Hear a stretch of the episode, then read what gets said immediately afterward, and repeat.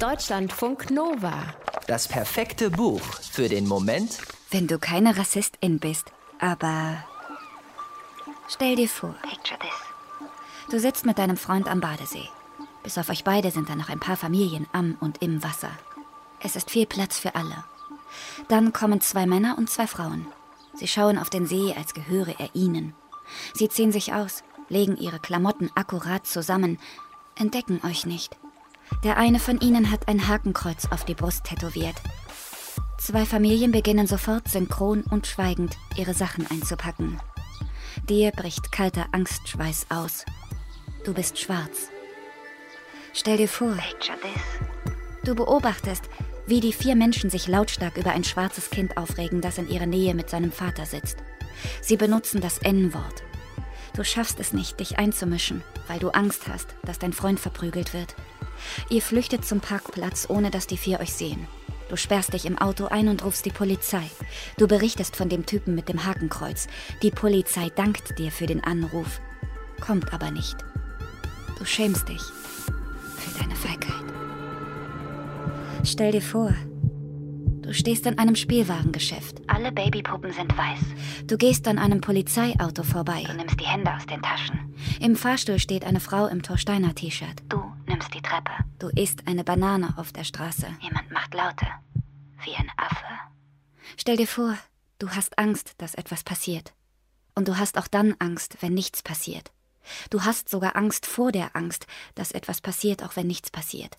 Du fragst dich, wer oder was ist das Problem? Du denkst, ich bin das Problem. Ich bin eine Frau, ich bin schwarz, ich bin Ossi und nicht heterosexuell. Ich muss das Problem sein. Aber du weißt auch, die einfachste Lösung für dieses Problem willst du nicht, obwohl du oft darüber nachdenkst, wie es wäre, nicht mehr da zu sein. Du aber willst da sein. Du hast es schon bis hierher geschafft.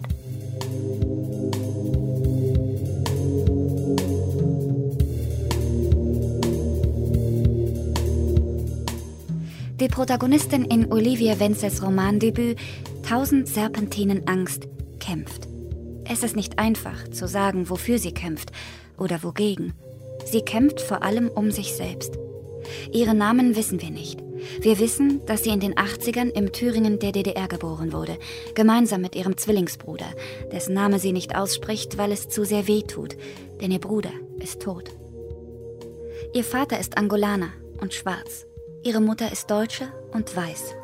Während der Vater kurz nach der Geburt der Kinder nach Angola zurückkehrt und sich dort ein neues Leben mit Job und Familie aufbaut, hadert die Mutter mit dem sozialistischen System und mit ihrer Rolle als Alleinerziehende.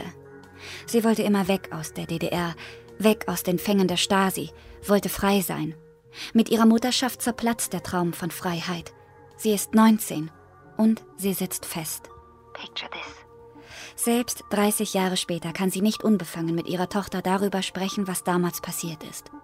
Beispielsweise darüber, warum sie verhaftet und eingesperrt wurde, warum sie nach der Wende so oft allein verreist ist und die Kinder in der Obhut der Großeltern oder von irgendwelchen Freundinnen gelassen hat, warum sie irgendwann ganz den Kontakt sowohl zur Tochter als auch zur eigenen Mutter abbricht und verschwindet. Heute steht eine 35 Jahre alte Frau am Bahnsteig und wartet auf den Zug, der sie in ihre ostdeutsche Heimatstadt bringt.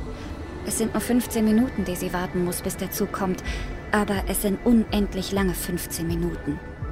Im Zwiegespräch mit sich selbst reist die Frau in Erinnerungen zurück in der Zeit.